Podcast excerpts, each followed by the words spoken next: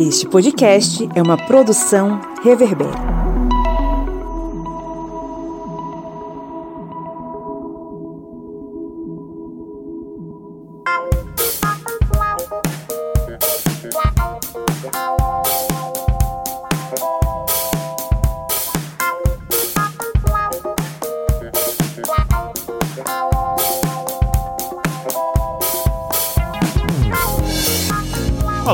Historiantes! Está entrando no ar a sua, a minha, a nossa Minipédia, o seu programete com conteúdo histórico expresso que te ajuda a ficar mais sabido e mais sabida sobre alguns conteúdos aí da história e das demais ciências humanas, a depender do dia que a gente tá, né? Se a gente tá mais de, se tá mais de história, se tá mais de filosofia, se tá mais de sociologia, a gente, enfim. Inclusive tem tempo que a gente não pega tema assim de filosofia e sociologia, mas tudo bem. Eu sou o Pablo Magalhães e estou aqui mais uma vez acompanhado dele, o homem que tem um soviete na Vila Eduardo, o senhor Kleber Roberto. E aí, pessoal, beleza? A gente não tá pegando sistemas assim porque o pessoal algumas vezes fica enchendo o saco da gente na, lá nas redes sociais. Pablo bem sabe disso. Kleber Roberto, estamos aqui reunidos hoje para falar sobre o que? Hoje é dia de falar sobre o que? Vamos falar de algo que foi criado, mas não é um objeto, não é uma vacina, foi literalmente uma região. A gente vai falar sobre a invenção do Nordeste, mais precisamente sobre esse livro de Durval Muniz de Albuquerque, o grande professor Durval, que é o livro A Invenção do Nordeste e Outras Artes. Para quem não é da área de história, você que é só um curioso, uma curiosa que caiu aqui na nossa minipédia, Durval, ele escreveu um dos livros mais icônicos da historiografia recente, chamado né, A Invenção do Nordeste e Outras Artes, que divide opiniões. Ele é muito bom, mas também possui algumas fragilidades que eu não sei se vai dar tempo de falar sobre tudo isso ao longo do episódio, mas a gente vai tentar te explicar. Mas a principal coisa de tudo isso, né? Realmente falamos sobre algo que foi construído o Nordeste, ou, como diz o professor Durval, algo que foi inventado. Cleber Roberto, vamos lá. É, se você pudesse definir aí três temas principais sobre esse assunto, né, que resumem e que toda pessoa deveria focar para estudar, professor, aluno, enfim, quais seriam esses três pontos? Bem, os três pontos para a gente abordar essa questão da invenção do Nordeste, a gente pega uma questão falando sobre o regionalismo. O outro ponto que a gente pega vai ser sobre a questão voltada para a saudade mais precisamente a questão artística que cria esta saudade. E o último espaço que pode ser abordado por você, professor, educador ou amante da história, é a questão das revoltas. Ok, mas antes de entrar no conteúdo, tem novidade boa, né, Cleber Roberto? O nosso sorteio mensal de livros tem novos ganhadores e a gente só tem a agradecer a, a editora Sextante no selo Estação Brasil que nos mandou duas obras fantásticas, né? Quem foram sorteados e quais foram os livros? Isso mesmo, tivemos dois sorteados aqui no sorteio mensal de livros que foram Suzana Cardoso, esta foi sorteada do mês de maio, que vai receber o livro História da Riqueza no Brasil, e tivemos o sorteado de abril, que é Reinaldo Coelho, e ele vai receber o livro O que é isso, companheiro? Dois livraços aí da Estação Brasil. É isso aí, o que é isso, companheiro do Fernando Gabeira e o História da Riqueza no Brasil, que é do Jorge Caldeira. Obrigado, editora Assistante é, e Estação Brasil, né? A mesma coisa, uma coisa e outra, pelo, pela parceria. E todas as outras editoras parceiras aqui, que a gente está sempre comentando e publicando aqui nas nossas redes sociais. É isso aí.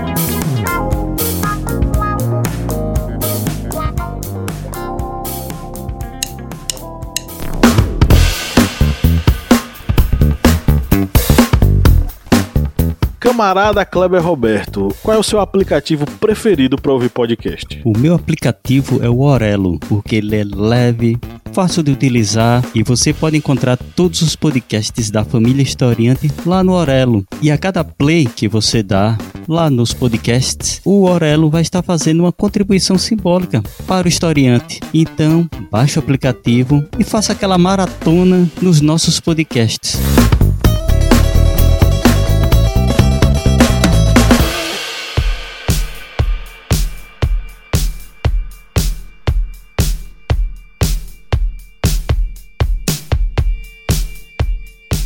O que é o Nordeste. Né? O Nordeste ele não foi um lugar que sempre existiu, apesar de ele ser esse espaço muito bem identificado hoje em dia, que corresponde a alguns estados a partir da Bahia, né? Os estados que estão acima da Bahia tu vai e ter antes que explicar do bem isso, viu, bicho? Porque uma, uma região que nunca que nem sempre existiu, vamos pensar que foi o ZT que botaram aqui o Nordeste. Pois é. Essa região acima da Bahia e antes do que vai até o Maranhão, ela foi inventada e ela nasce, ela é filha, segundo Durval Muniz, né, o professor Durval Muniz, ela nasce da ruína que é, existia no norte. Né? O que era o Nordeste antes de ser Nordeste, ele era basicamente o Norte. Ele era esse espaço aonde ficavam todos esses estados ou províncias, né, antes de se transformarem em estados, que é, durante muito tempo foram a base da riqueza do Brasil, seja da indústria é, da cana-de-açúcar, seja da indústria do cacau, enfim. Eram esses estados que eram os principais. A partir do momento em que existe uma transformação na lógica econômica entre o norte e o sul, a gente vai ter o nascimento de uma região que vai ser delimitada por algumas características, talvez características ligadas a determinadas questões culturais, climáticas, geográficas. Como é que a gente vai definir o que é esse Nordeste? Primeiro, a gente tem que lembrar o seguinte: saiba que existe um momento fundamental que vai fazer com que o norte ele deixe de ser o espaço mais importante e o sul vire o espaço mais importante do país. E vai ser o final do século XIX. O final do século XIX vai proporcionar uma mudança de relações de poder. Enquanto os estados do norte vão estar em decadência econômica, em decadência porque a indústria da cana-de-açúcar não vai ser mais tão importante, a indústria do cacau não vai ser tão importante, então ela vai entrar em declínio, enquanto o sul, no sul nós teremos os grandes, as grandes plantações de café. E o café vai se tornar o principal produto de exportação do Brasil. Então essa modificação vai, vai acontecer no século XIX. E isso vai fazer com que algumas questões se acentuem no Nordeste, principalmente a questão da seca, principalmente a questão do atraso que vai ser identificado no, no norte pelos indivíduos do Sul. E a gente vai ter uma série de representações que podem nos explicar como é que as pessoas naquela época pensavam. A gente vamos pegar aí, por exemplo, os jornais, né? Qual era a representação que existia nos jornais? Vamos pegar aqui, por exemplo, o Estado de São Paulo. A gente vai ter uma matéria selecionada pelo professor Durval lá no livro que fala sobre os costumes do Norte e os costumes de São Paulo. E aí a, a, matéria diz mais ou menos o seguinte aqui, é, entre aspas. Algo sabíamos por leitura sobre a terra do sofrimento, que tem prados só de urzes, tem montanhas de penhascos, habitações só de colmos, céu que nunca se encobre, chão que nunca recebe orvalho, rios que não têm água. O Nordeste brasileiro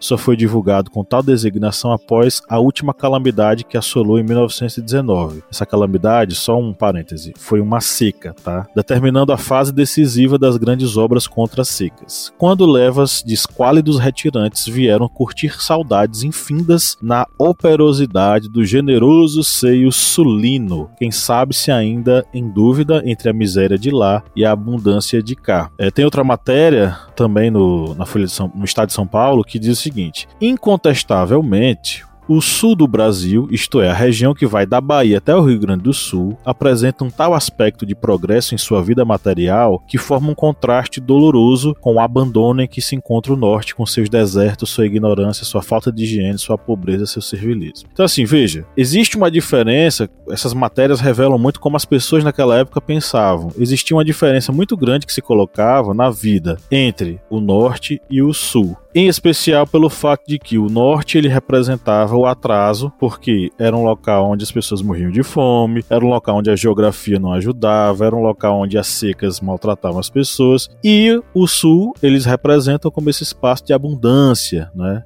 Veja só, até um tempo antes, né, como eu falei para vocês, antes, no século XIX mesmo, antes era o norte que era o espaço de riqueza. De repente o sul se transformou nesse espaço de riqueza e começou a se fazer essa distinção, que é uma distinção bem, é como se eles dissessem necessariamente que existia uma diferença bizarra entre o norte, que era é, enfim, cheio de costumes atrasados, enfim. E o Sul, que era esse espaço de riqueza, de desenvolvimento e tal. Seria uma divisão assim, né? É, o bárbaro e a civilização. O bárbaro e a civilização, que é, vai potencializar o que a gente vai conhecer como desigualdades dos, desses regionalismos, né, seu Kleber? Isso mesmo. E esse Nordeste, ele é citado a primeira vez, está aqui até no próprio livro do professor Durval, que o termo Nordeste é usado inicialmente para designar a área da Inspetoria Federal de Obras contra a Seca, que era o IFOX, criada em 1919. E dentro desse discurso, dessa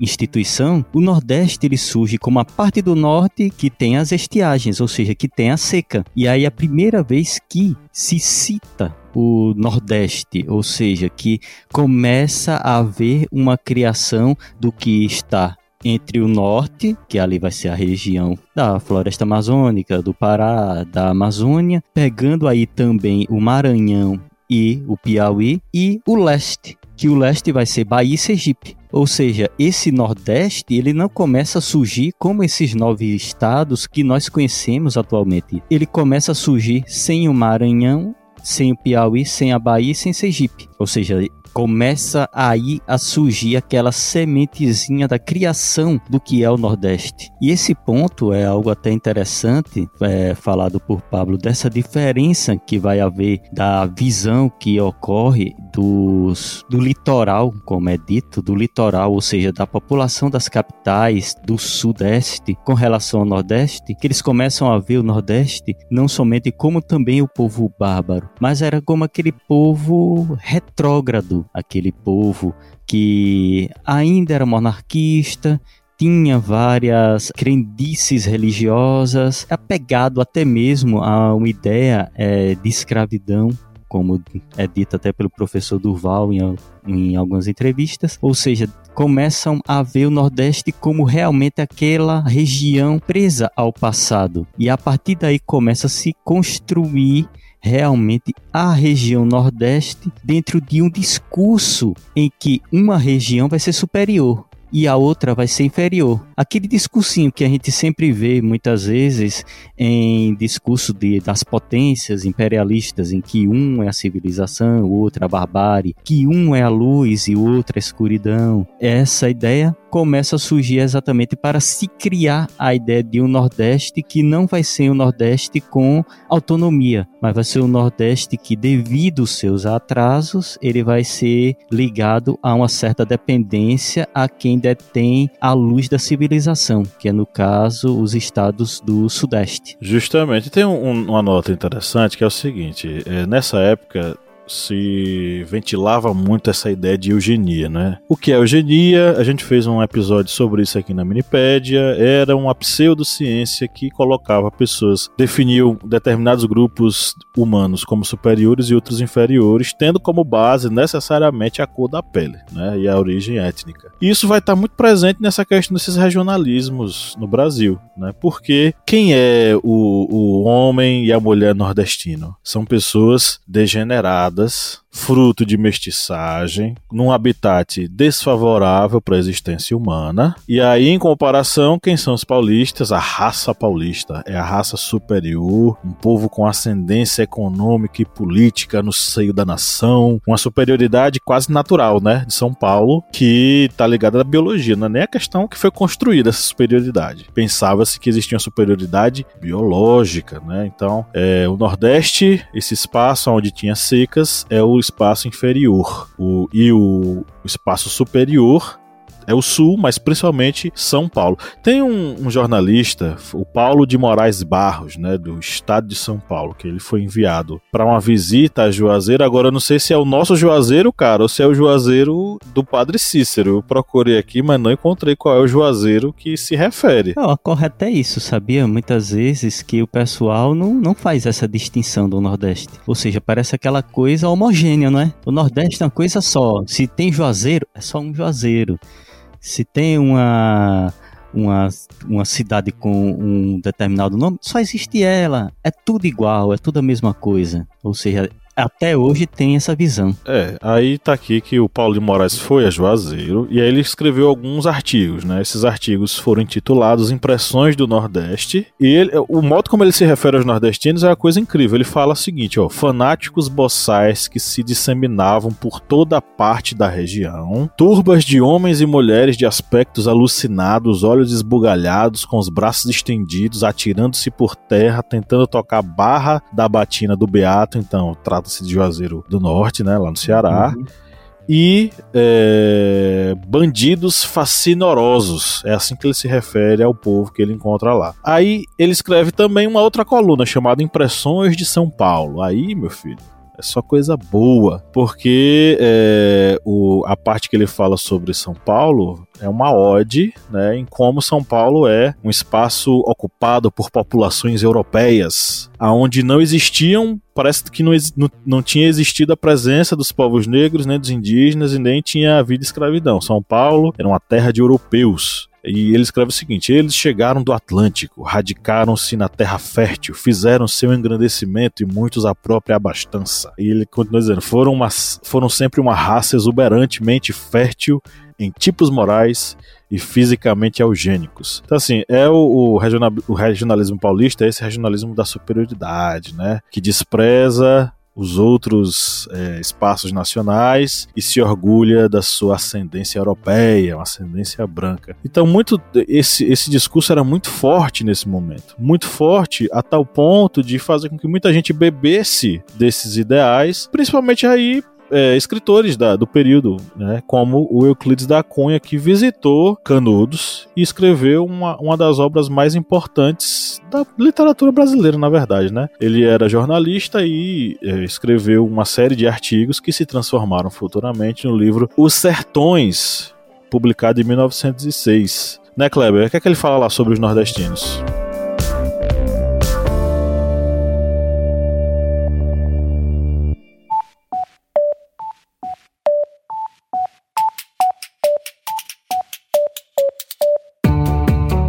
Joyce Oliveira, quem acompanha o Historiante há um bom tempo, já curte o conteúdo, pode nos ajudar a manter o projeto, né? Senhor, pode sim. Quem quiser ajudar né, a gente do Historiante a continuar produzindo esse conteúdo maravilhoso, pode ir lá no nosso apoia.se. Aí vai se tornar nosso apoiador e vai ter acesso a conteúdos exclusivos, a cursos que a gente produz para nossos apoiadores, né, a materiais didáticos, vai também ter sorteios de livros, enfim, né? Tem podcast secreto, ou seja, vai ter um mundo novinho, exclusivo para quem quem for, né, aquela pessoa maravilhosa que resolver apoiar o historiante. E o endereço qual é? apoia.se barra historiante. O link tá na descrição desse episódio.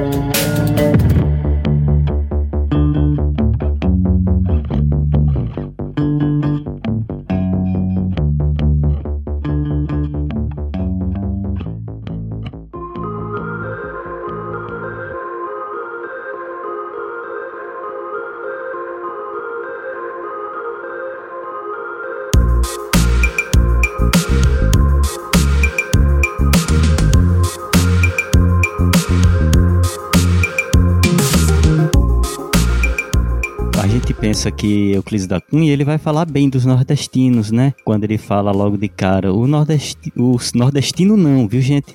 O sertanejo, porque tem alguns locais que acaba falando que o Clites da Cunha disse é o nordestino, mas como a gente viu mesmo, o nordeste nem existia como concepção nesse mesmo período. E existia assim o sertanejo, o sertanejo existia. E aí quando ele fala sobre o sertanejo, ele fala logo de início ali, o sertanejo é antes de tudo forte. Só que aí a gente pensa, não, vai falar bem. Mas aí quando vem falando sequência, ele vai falar que é um Quasímodo Hércules, ou seja, a gente lembra do Quasímodo, que é o corcunda de Notre Dame, ou seja, algo defeituoso, algo com problemas físicos, é forte, mas tem problema físico, que falta plástica, que falta uma estrutura correta, ou seja, ele vem falando, digamos, é, destruindo o nordestino após essa fala sobre o sertanejo. O sertanejo, antes de tudo, Fortes continua falando do sertanejo, mas falando algo bem ruim. E esse ponto é um ponto até interessante porque até no próprio livro do professor Duval, ele vem trazendo esses dois pontos. Um ponto de comparação entre a obra de Euclides da Cunha e vai falar sobre o escritor Mário de Andrade. Quando ele fala sobre, por exemplo, a questão do Nordeste, que ainda não surgiu, mas vai falar do sertanejo, vai falar do sertão, ele vai falar exatamente como essa questão de um sertanejo que ele é excluído da civilização, ou seja, daquele contexto civilizatório. Como a gente disse aqui, ele vai falar mal do sertanejo. Aqui no trecho mesmo, ele vai falar aqui no livro, o sertão surge como a colagem dessa imagem, falando aí sobre Euclides da Cunha, sempre vista como exótica distante da civilização litorânea. É uma ideia que remete ao interior, à alma, à essência do país onde estariam escondidas suas raízes. Ou seja, aquela ideia lá do sertanejo que ainda está pegado ainda, aquelas questões tradicionais, não está modernizado. Quando fala dessa questão de raízes, não é algo bom, é algo que a pessoa não evoluiu, ficou presa a um passado. E quando, aqui no mesmo livro Invenção do Nordeste, do professor Duval, quando ele fala de Mário de Andrade, ele fala o seguinte: é o primeiro livro do movimento, que é do próprio Mário de Andrade, que ele vai falar aí sobre o modernismo, é, que é do próprio Mário, Pauliceia Desvarada, escrito ainda em 1921, canta cidade materna, deixando claro que, mesmo esteticamente, o modernismo vai reelaborar o fator regional, mas não abandoná-lo. A gritaria modernista contra o regionalismo se inscreve muito mais em uma estratégia política, unificando o espaço cultural do país, a partir de onde? a partir de São Paulo e da linguagem da visão modernista, ou seja, vai pegar essa visão, novamente, como a gente disse no início, da centralização no Nordeste, no a região ali litorânea, são Paulo não é litoral, mas eles tinham essa ideia do litoral como algo superior com relação ao anterior, os sertões, o sertanejo, que é algo, como dito, exótico mas não está próximo da civilização. É, só que aí tem uma questão que eu queria falar justamente sobre esse assunto, sobre o próprio Mário de Andrade. O Mário, o modo como ele enxerga o, é, a região é diferente de Euclides da Cunha. E diga-se de passagem, né? É, a gente precisa fazer um. um... Como é que eu posso dizer? Não é ser advogado do diabo, não. É porque Euclides, é, depois do que ele viu em Canudos, isso é, algumas pessoas já escreveram sobre o assunto, enfim. Ele se arrependeu. Na verdade, Euclides foi para a guerra pensando que ele ia chegar lá e ver a glória do exército brasileiro, mas na verdade ele voltou sabendo que ele tinha testemunhado uma chacina em Canudos. É, a gente tem que lembrar que Euclides era um homem do seu tempo, que é uma expressão claro, que a claro. gente usa na nossa história, na história. A gente usa na história o homem do seu tempo. E no seu tempo, o, a principal teoria científica era eugenia, como dito por Pablo, ou seja, de raças que poderiam ser superiores a outras. Claro. Aí ele faz essa. Depois do, do, que, ele, do que ele vê, ele testemunha, ele faz essa meia-culpa. Ele tem consciência de que ele testemunha a chacina em Canudos. E a questão do Mário de Andrade é interessante porque o Mário, ele, ele, ele vai atrás do norte e do nordeste. Mário nunca viajou para fora do país, diferente dos outros modernistas. Mário amava o Brasil. E ele fez uma viagem para o norte e nordeste é, aonde ele não falava sobre a região através da sua própria boca, né, dessa perspectiva sulista. Ele deixava que as pessoas do local falassem sobre a região. Os artigos que Mário vai escrever sobre essa viagem vão estar reunidos no livro Turista Aprendiz, e muito do que ele aprendeu ao conversar com a com a, a, população local, é, permitiu que ele escrevesse, por exemplo, Macunaíma. Tem uma outra perspectiva sobre essa questão, né? A gente viu até agora que o Nordeste ele era colocado como esse espaço extremamente negativo. Só que aí, quando o Mário de Andrade chega, ele de certo modo proporciona uma outra visão sobre esse Nordeste. E claro, a gente tá falando aqui sobre discurso, tá, gente? Tanto a forma negativa como se refere ao Nordeste, quanto essa nova, essa nova perspectiva, são discursos construídos em torno do que é o Nordeste. E, e isso é que vai construindo a ideia de Nordeste de fato. São esses discursos que vão fazer com que esse Nordeste ele exista. E não só pesquisadores como Euclides e Mário de Andrade, né? Mas também a gente precisa lembrar que a literatura e a música a literatura é, ficcional e a música, elas vão ser fundamentais para isso. Por exemplo, o que é o Nordeste nos anos 30? O Nordeste nos anos 30, ele é um espaço folclórico e mitológico. Quem foi responsável por contribuir com essa perspectiva? De um lado, você, você vai ter o Câmara Cascudo, Câmara Cascudo é um dos mais importantes folcloristas do Brasil. A gente tem que falar que de fato a pessoa é, né? Foi fundamental para compilar uma série de é, histórias, costumes, crenças, práticas, enfim, diversas coisas dos elementos populares no Brasil inteiro, em especial no Nordeste. Só que aí o professor Durval faz uma crítica a Câmara Cascudo. Câmara Cascudo, apesar dessa grande contribuição, ele observava esse, é, esse elemento popular com a visão museológica, como se fosse uma coisa estática e nunca mudasse. Os estudos de Câmara Cascudo eles vão muito mais para catalogar do que para analisar histórica e sociologicamente o aspecto nordestino, né? Então aí ele vai reforçar né, a ideia de uma sociedade rural, patriarcal, pré-capitalista. O folclore vai ser visto como uma, um caractere, né, uma característica de autenticidade, mas também vai ser aquele espaço cristalizado no passado. O que é o, o que é o Nordeste é aquele lugar folclórico parado no tempo. E de outro lado, nós temos o Ariano Suassuna, que é um dos grandes é, escritores, dramaturgos do nosso país, da cultura nordestina. É um, um cara fundamental,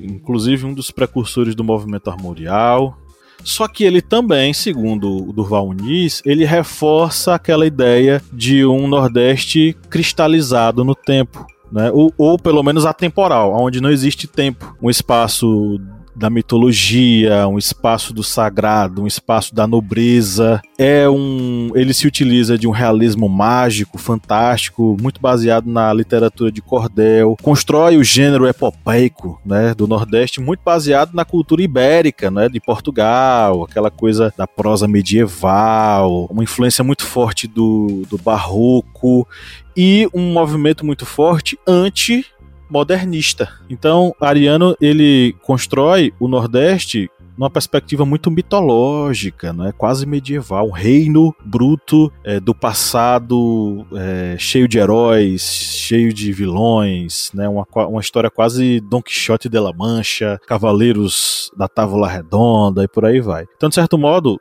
tanto Câmara Cascudo quanto Ariano Suassuna vão contribuir para a construção desse espaço. O que é o Nordeste? O espaço do folclore e do mito, o espaço folclórico e mitológico. E Luiz Gonzaga, ele vai chegar como vai colocar cereja no bolo, né? Porque ele vai construir a ideia do Nordeste enquanto espaço da saudade, do romance. É, Asa Branca é um grande exemplo disso, né? Asa Branca é a história do nordestino que saiu do, do, seu, do seu cantinho, da sua terra, e fui para o sul. Né? Quando olhei a terra ardendo com a fogueira de São João, eu perguntei, oh Deus do céu, ai, por que tamanha? Tamanha o quê? Judiação.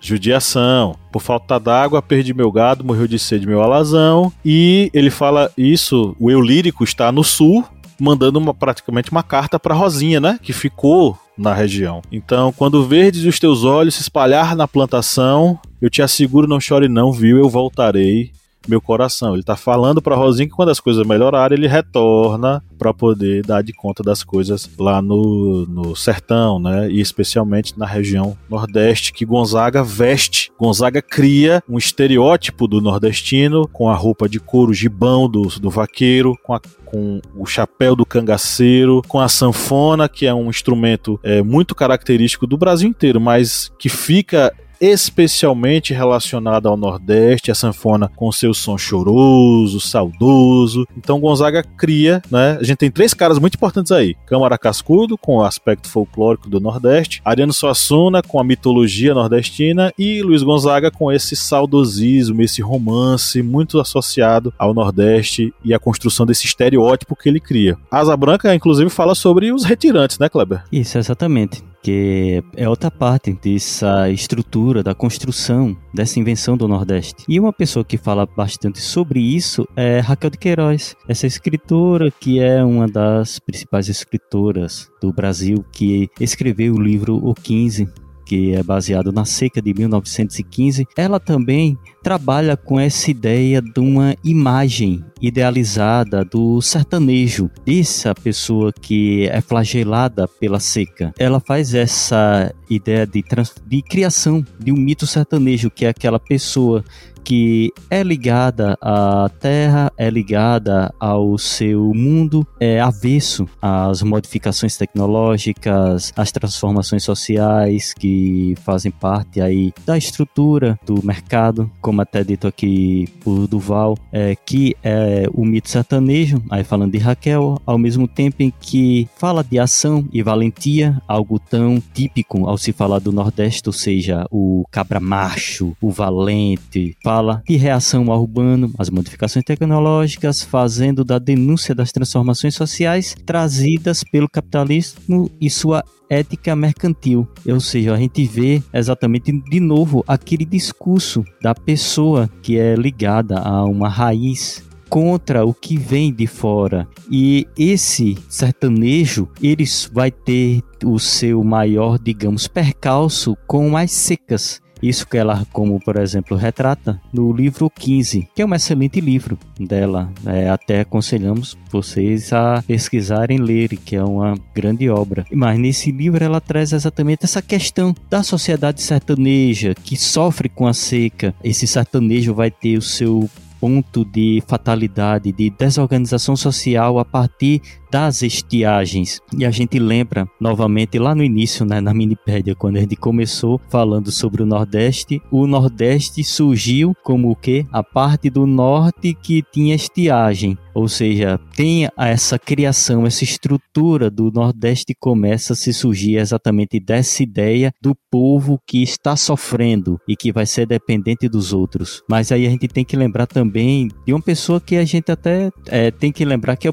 digamos, aquela aquela pessoa que gestou com vontade esse Nordeste, que foi é, Gilberto Freire, que é ele que vai ter essa ideia de criar um Nordeste, que ele vai gestando ali nos anos 20 o que seria o Nordeste. Ele cria o Centro Regionalista do Nordeste. Ele está ali no Congresso Regionalista de 1926, ou seja, ele vai criando esse, digamos, gestando o que seria o Nordeste.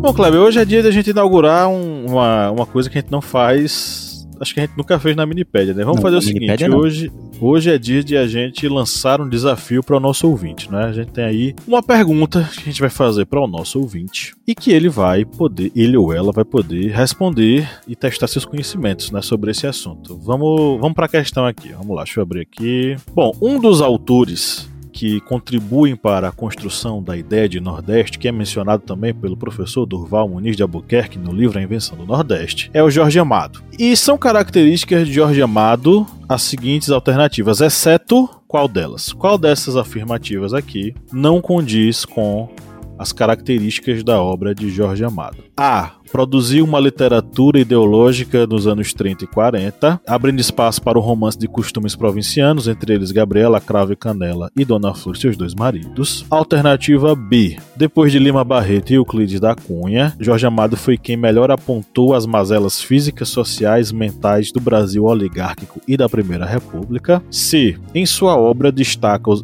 Jorge Amado destaca os marginalizados, os excluídos da sociedade, retratando-os de maneira estereotipada e folclórica. E letra D, a preocupação político-social de Jorge Amado foi um dos motes para sua obra. Ele denunciou a miséria, a opressão do trabalhador rural e das classes populares. Clavão, se você pudesse dar uma dica que pudesse ajudar as pessoas, qual seria? Qual seria? Bem, a dica seria sentar no meu filho e chorar.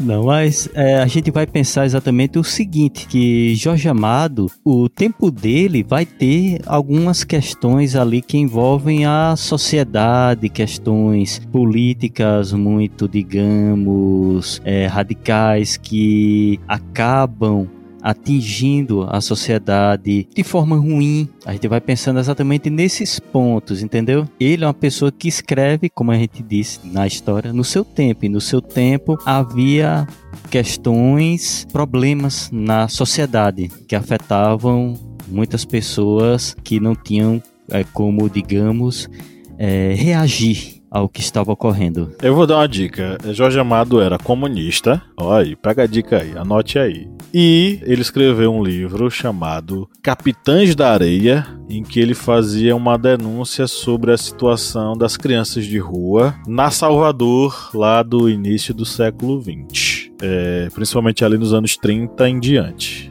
Será que a pessoa vai conseguir responder agora? Bom, a questão. Você falou capitão, então pessoal vai. Vai responder certo. É.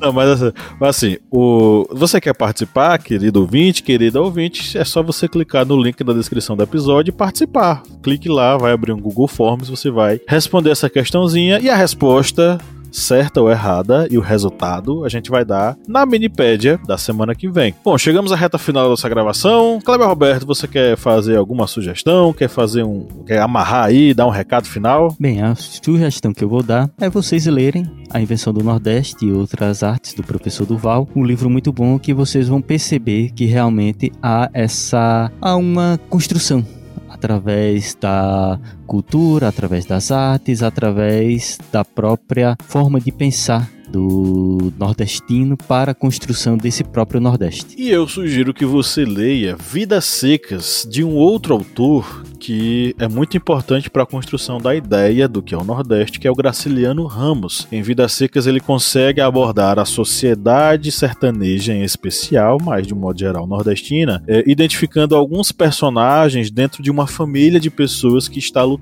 contra a seca, é uma família marcadamente cada um tem uma, um capítulo específico sobre si, mas que marcadamente emocionam e passam uma ideia sobre a vida dura, difícil, porém, enfim, de certo modo, com algumas alegrias do período em que Graciliano Ramos viveu. Graciliano Ramos, lembrando que ele é alagoano, né? Graciliano Ramos é alagoano, né? Com isso, ficamos por aqui. Um grande abraço e tchau, tchau. Valeu, pessoal. Até mais.